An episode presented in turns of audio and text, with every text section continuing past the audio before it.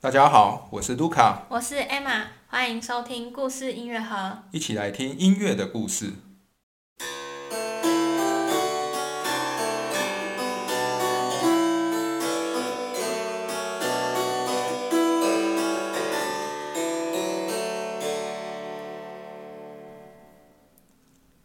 今天是巴哈系列第十六集。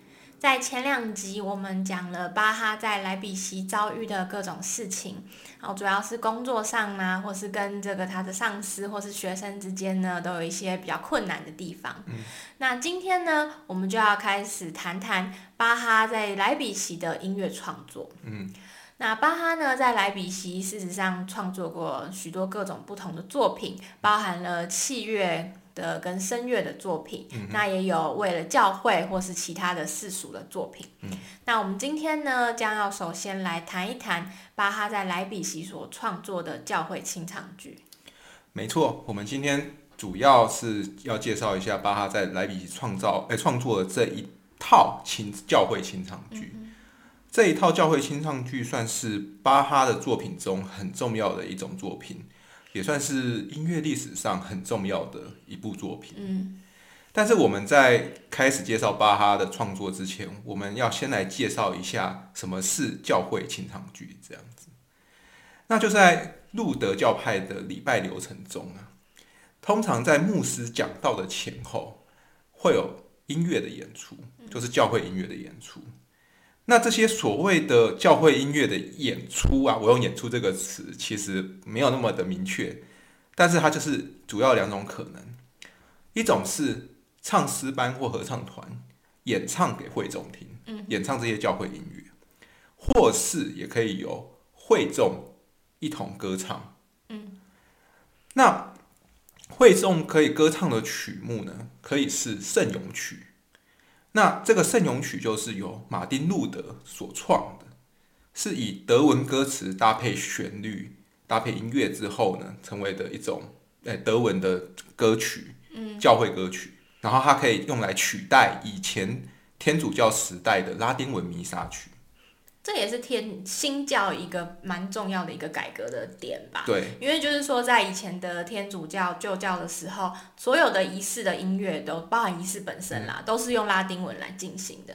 那其实很多时候，其实会众听不太懂嘛。嗯，对。那到了新教这边，路德就觉得说，哎，事实上教义的部分应该是会众要更多自己去了解的部分，所以就把它全部改成像路德是在德国，所以就改成德文这样子。对。所以路德翻译了拉丁文圣经成为德文圣经，然后他就推广了在教堂里面，在新教的教堂里面要唱德文的歌曲。那这些也都是德文经文的歌曲啦。那除了会众歌唱之外呢，就是由唱诗班或合唱团演唱。嗯，那唱诗班或合唱团演唱到后来就发展成他们可以演出清唱剧。嗯那。这些无论是在诶，无论是演诶圣咏曲或者是清唱剧，就是在讲道前后演出的这些教会音乐啦。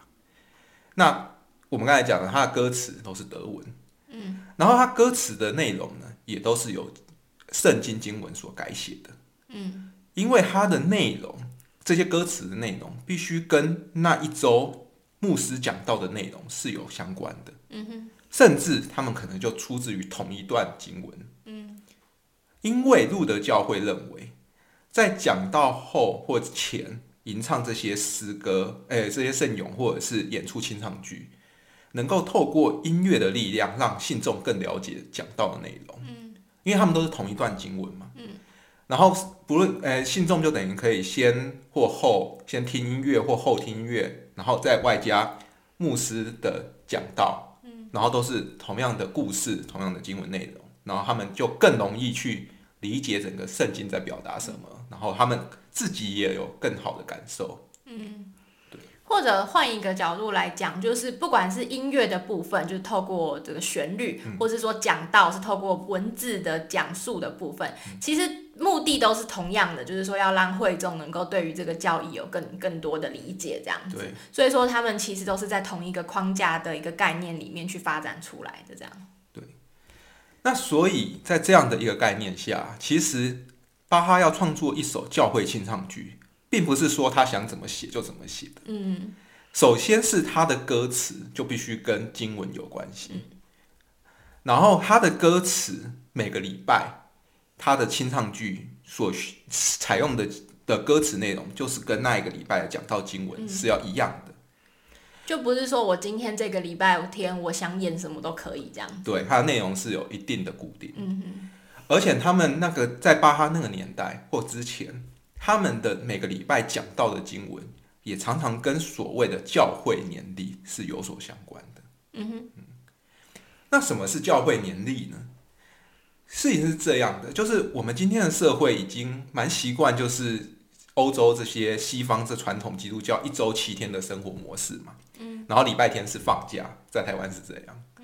不过在传统的基督教会呢，其实礼拜天就是做礼拜的日子。嗯。好像有点 local，就是礼拜天在古呃、古时候适当放假，但是放假不是让你在家里闲着，而是他们希望诶、大众就进入教堂做礼拜。然后所以像现在在基督教社群里面，都会叫这个星期天叫所谓的主日嘛，因为这一天就是说放假是对于人世俗的部分是放假，但是如果以宗教的概念来看的话，这一天就是呃主的日子，所以我们就要去教会，然后跟上帝亲近这样子对，它的逻辑应该是这样。那我们这样一年算下来了，以一年来讲，平均来讲，大约有五十二个礼拜天。嗯，所以其实每个礼拜都要做一次礼拜仪式的话，那就会有五十二次的这个呃基督教的礼拜仪式要做。那除了星期天之外呢，还有许多基督教的节日，比如说我们比较熟悉的就是圣诞节。另外就是复活节也非常重要。嗯。还有就是比较在欧洲可能会放假的，比如说所谓的圣三一主日啊、耶稣升天日啊、圣母升天日这些，这些都是基督教传统的节日。那在这些节日的时候，在欧洲也是放假，同样的在教堂里面也要举办相对应的一个礼拜仪式，这样子。所以他们这样子一整年下来，每个礼拜的周日是一个呃节日之外，然后再加上这一堆特殊的，不论复活节、圣诞节这些节日，他们这样组织起来的一个日历，我们就称为教会年历。嗯，这个教会年历就是，呃，我们要弄出一个教会年历来告诉大家说，OK，今年哪些时候是需要做什么礼拜的。就是它是诶、基督教的节日，然后它需要做相对应的礼拜。嗯，也可以说是有点像西方农民历的概念。对啊，因为像复活节或什么，它那个算法其实还蛮复杂的，就是每年是在不一样的日期。对对。那我们刚才前面讲到的这些礼拜里面的牧师讲到内容呢，在过去传统来讲，就必须要与教会年历有关。嗯哼。比如说最简单的，当圣诞节的时候举办的礼拜仪式，圣诞节的礼拜仪式里面，牧师讲到的经文，就通常就是耶稣诞生嘛。耶稣在马槽中诞生的故事，什么东方三学士拜访的故事，那受难日的时候呢，就是要讲耶稣受难的故事，嗯，然后之后马上接复活节，复活也讲耶稣复活的故事，嗯，通常在这些礼拜仪式里面的讲道的经文，就会采来自于这些故事，就是圣经里面相对应的的一段经文。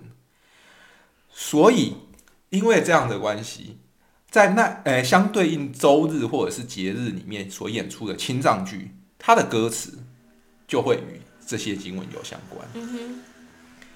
那在十八世纪初的时候呢，就有一位路德教派的神学家叫诺伊麦斯特呢，他就将教会年历里每个节日所对应的经文改写，改写成适合给清唱剧演出的歌词。而巴哈就主要以这一位诺伊麦斯特的这位神学家所写的歌词来创作他所谓一整套的莱比锡的清唱剧。哦，对那莱比锡的巴哈在莱比锡时期的教会清唱剧呢，是还诶将近快两百首哦，总共加起来。哦，蛮多的。对，那为什么会那么多呢？是因为巴哈自从在一七二三年五月来莱比锡上任后，他就开始展开他这个一系列创作的计划了。嗯，首先那一年五月三十日，他开他在莱比锡上演了他第一部在莱比锡的第一部教会清唱剧，嗯，作品编号是 BWB 七十五，嗯，那那天是圣三阴主日后的第一个周日，嗯，然后接下来呢，巴哈就照着这个教会年历哦，是路德教派教会年历哦，为每一个周日与节日谱写清唱剧，嗯哼。所以他就从一七二三年呢至一七二七年间，巴哈总共谱写了三轮的这个教会清唱剧。嗯哼，他的三轮就是指说，因为教会年历它就是一个年嘛。嗯，那过完一年之后，算是一个新的教会年开始，他等于又再重新为同一个同样的节日或假日谱写，诶，重复的。因为其实他们想，他希望说，可能爸希望说，每一年可以演出不同的曲子，不是只有一套曲目只能演一年，然后之后每一年都只能轮流。就说那个教会的年历的那个经文的内容是一每一年就会重复嘛？比如说遇到复活节就是复活的节内容，然后遇到圣诞节圣诞节内容。但是帮他如果写了说三三轮的这个所谓的教会年历完整的话，就表示他可以连续演三年，是音乐完全没有重复的。呃，当然，他也有可能选一些歌词没有重复，但是是哎是同样的内容，但是歌词也有改写成别的模式这样子。OK，就算比如说都是跟复活有关的，他他可能那个刚才讲那个 Noymeister 或什么，或其还有其他人的作品的歌词，他有可能不同。OK，对。所以巴哈在一七二三年到一七二七年间呢，总共写了三轮，他可以提供三个完整的教会年的周日与节日进行演出。嗯哼。然后在一七二八到二九年呢，写了一个较不完整的第四轮清唱剧啊。嗯哼，对。那在之后呢，他又在一七三零到一七三五年间呢，陆续谱写一些为比较当初没有写到，或者是哎，就是补充的清哎的的清唱剧。就比如说当初他没有为某某一个节日写，那现在他补充的，嗯，或者是某一些特别的场合所写的教会清唱剧。嗯哼，比如说他。呃，为宗教改革纪念日，就是十月三十一号这一天所写的清唱剧呢，B W 八十上主是我坚固保障这一部清唱剧，是在一七三零年完成的。嗯哼，意思说这部作品就不属于他原来写的那三轮里面的作品。嗯，那所以这一大堆，诶，从他一七二三年到大概一七三五年之间写这一堆教会清唱剧呢，总共加起来约两百多首。嗯哼。而且他很大一部分都是在很短时间内写完的。嗯，譬如第一轮的清唱剧，巴哈在一七二三年的五月底到隔年的四月之间呢，他这个第一轮的清唱剧就写了六十二部。嗯哼。对，六十二部就是五十二个礼拜之外，五五十二个周日之外，还外加了至少十个节日的清唱剧的的的为节日写的清唱剧的。但是他就是他刚到莱比锡的时候嘛。对。那等于说是他就是每个周日就是演一部新的创作这样。对，几乎可以这样讲。那我们之前在巴哈系列第十四集的节目中也有提到，巴哈在刚到莱比锡的时候呢，他是非常忙碌的。对，那时候他的各种工作压力是非常大的。然后在这样的状况下，他还能写出那么多的清唱剧，这个是他有非常厉害的创作能力才有办法做成的。当然还有这个毅力，因为他要连续可能快要诶七八年都要这么大压力写这些清唱剧。嗯哼，当然。他还有一些创作上的 paper 啦，这个有关于音乐巴哈教会清唱剧的音乐相关的内容，我将会在下一集介绍。我们这一集主要在讲一些他这些背景。嗯哼。好，不过现在有一个问题来了，我们要来问问巴哈为何要创作这样一系列的教会清唱剧呢？嗯哼，是他的雇主有就是呃希望他可以做，还是是巴哈自己想做的呢？这一个是非常好的一个点呢。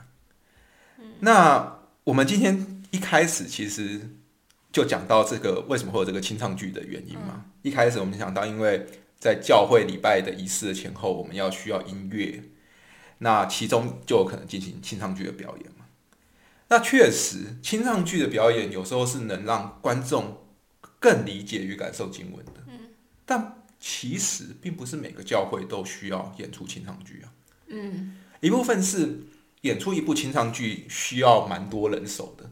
嗯，他除了要有合唱团，要有声乐家、独唱家，还要至少要有一个乐团。嗯，可能编制不大，十个人就可以的小乐团。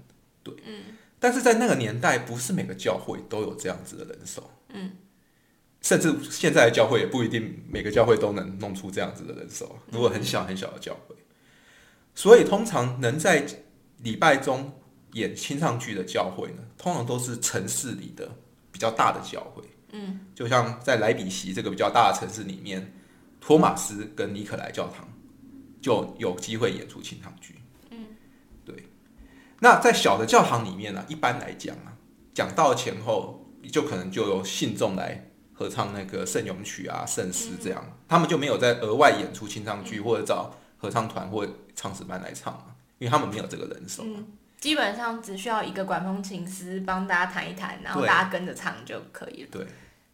那事实上，在莱比锡的四个教堂当中啊，也只有尼可莱教堂跟托马斯教堂会演出清唱剧。嗯。也因此，我们就可以看到，就算莱比锡这么大的城市，它也不是每个教堂都能演出清唱剧。嗯。而巴哈的清唱剧就是在主要就在尼可莱跟托马斯这两个教堂中演出的。嗯。而且。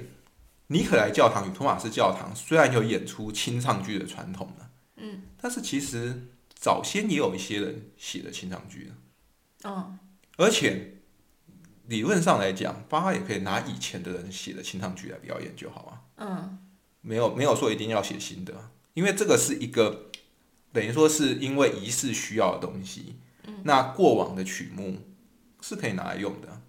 就好像我们现在说，我们举行什么典礼或什么的，台湾有什么诶颁奖典礼的时候，典礼乐，我们为我们不会去为某一个典礼去做一个新的典礼乐这样子。嗯，不不一定要啦，也可以拿现成的。通常都拿现成的。但是呢，巴哈就为了礼拜仪式，他很看重这个礼拜仪式，他想要进行创作，而且更重要的一点哦。巴哈的工作契约中并没有要求他要为莱比锡创作清唱剧，我们完全找不到这相关的。他只是说他必须要负责那个礼拜仪式。对。可是所谓的负责，他可以就是拿原本就有、原本在教堂里就有的谱，或是他开心，他也可以去街上买新的谱回来，但也不一定要自己做就对了。重点是，巴哈也不是莱比锡的第一任乐长啊。嗯。他过往的乐长。也没人像他这样子写清唱剧，可能有个一两部作品，嗯，但是并不是说我每个礼拜都推出一部新的清唱剧，嗯，所以从这就可以更看到，就是其实莱比锡的市政府并没有要求巴哈要每个礼拜都写清唱剧，嗯，每个礼拜真的是蛮多的，对，而且换句话说啦，我们也可以这样想，其实巴哈每个礼拜写清唱剧，他应该是没有额外的钱可以拿的，有道理耶，对啊，因为工作契约没有要求，他等于说政府也不会给你钱呢。就说他拿一首旧的，跟他写一首新的，他也没有额外的额外有收入。对，所以从这一整个的呃的故事来看，其实我们可以说，巴哈在莱比锡创作这样一系列的清唱剧是出自他内心的，就他自己想写，他想做这件事，没错。而这就可以回到我们曾经在巴哈系列的第六集讲到，巴哈在他的。一封辞职信里面有提到他的一个人生的目标，嗯哼，巴哈的这个人生目标就是他想要掌握更好的教会音乐，嗯，以及将这样的教会音乐用来荣耀上帝，嗯哼。那当然，我们只看那封信会觉得他不知道他在想所谓的掌握更好的教会音乐是什么意思，但是会不会其实巴哈心中一直都有这样一个计划，就是他要创造一套完整的曲目，为这个。教会年每个礼拜、每个周末跟每个呃假日都谱写一部作品，然后将这些作品荣耀给上帝。嗯哼，因为巴哈为教会年做作品这件事，不只只在他莱比锡的这个清唱局，他早先在威马的时候，他创作的那个管风琴小册，那个都是管风琴曲，那些管风琴曲也都是一些圣咏的改编曲。嗯，但是巴哈将那些管风琴曲。也是以教会年的这一个概念完整写成的，嗯哼，等于是说你你也可以用巴哈的这个管风琴小册的作品，每个礼拜一首弹奏，相对于有相对应相关的一个礼拜的内容，嗯嗯，巴哈已经在威马实验过一次，因为那时候他就是做管风琴师嘛，对，他不是乐长候，，对，嗯。那他这一次在莱比锡，他当担任的乐长，他就能调动合唱团，嗯然后他能带当地的乐团进行他这个庞大的计划。这个庞大的计划就是他至少三轮完整的三年完整的教会年，每一个礼拜、周日、每一个假日都有一首新的独创的，相对应于这个当当周的礼拜仪式的作的清唱剧作品。这是一个非常庞大的计划，而且他完成。嗯而且他是在他人生算是蛮艰困的时候完成的，因为那时候前前后后有各种不顺遂的事情。嗯，对，但是巴哈就在这一段很短的时间内完成了。嗯，真的是蛮令人钦佩的耶。说说真的，就是说这是他真的想做的事情，这样听起来，然后他也真的付诸行动，然后没有因为说现实可能真的是蛮累的、蛮辛苦的。因为听到前面的几集就有听到他真的是在莱比锡有很多现代化讲，就感觉蛮多鸟事的。对，对不对？对就是上司那边啊，学学校啊，机构那边也弄得不是很好，然后又有一钱的问题，可能他也要忧忧愁，可是他仍然还是觉得说，哎，我现在在这个位置上，我有这个机会可以做我想做的事情，那我就要来做一下。真的算是在莱比锡实现了巴哈的一个梦想。嗯对嗯，对，好，那我们今天就稍微介绍了一下这个巴哈莱比奇时期的教会清唱剧，算是介绍它一个背景。那我们提到了这些为什么会有清唱剧在这个德国的新教区有这样子一个发展的情况，然后介绍了这个教会年历是什么，以及巴哈为教会年历中每一个周日与节日谱写的这个清唱剧这样子。他在非常短时间内完成很多重要的作品。同时，我们最重要的是后面讲的，巴哈做这样的创作，应该是出于他自己对信仰与音乐的理念。嗯不过，我们今天都还没有提到这些清唱剧里面到底演的内容啊，它跟它音乐是怎么样。那下一集我们将会继续就这个主题介绍巴哈莱比锡时期的教会清唱剧。我，们来介绍看看它的音乐是长怎么样，到底清唱剧在演什么，还有它有什么需要的乐器啊，还有编制是怎么样，那个都是非常有意思的题的的主题。我想听了今天这样子一个创作背景，会更期待想知道他的清唱剧的这个音乐的内容到底是什么样子。对，好，那今天就先到这边，感谢大家的收听，我们下次见，拜拜。拜拜。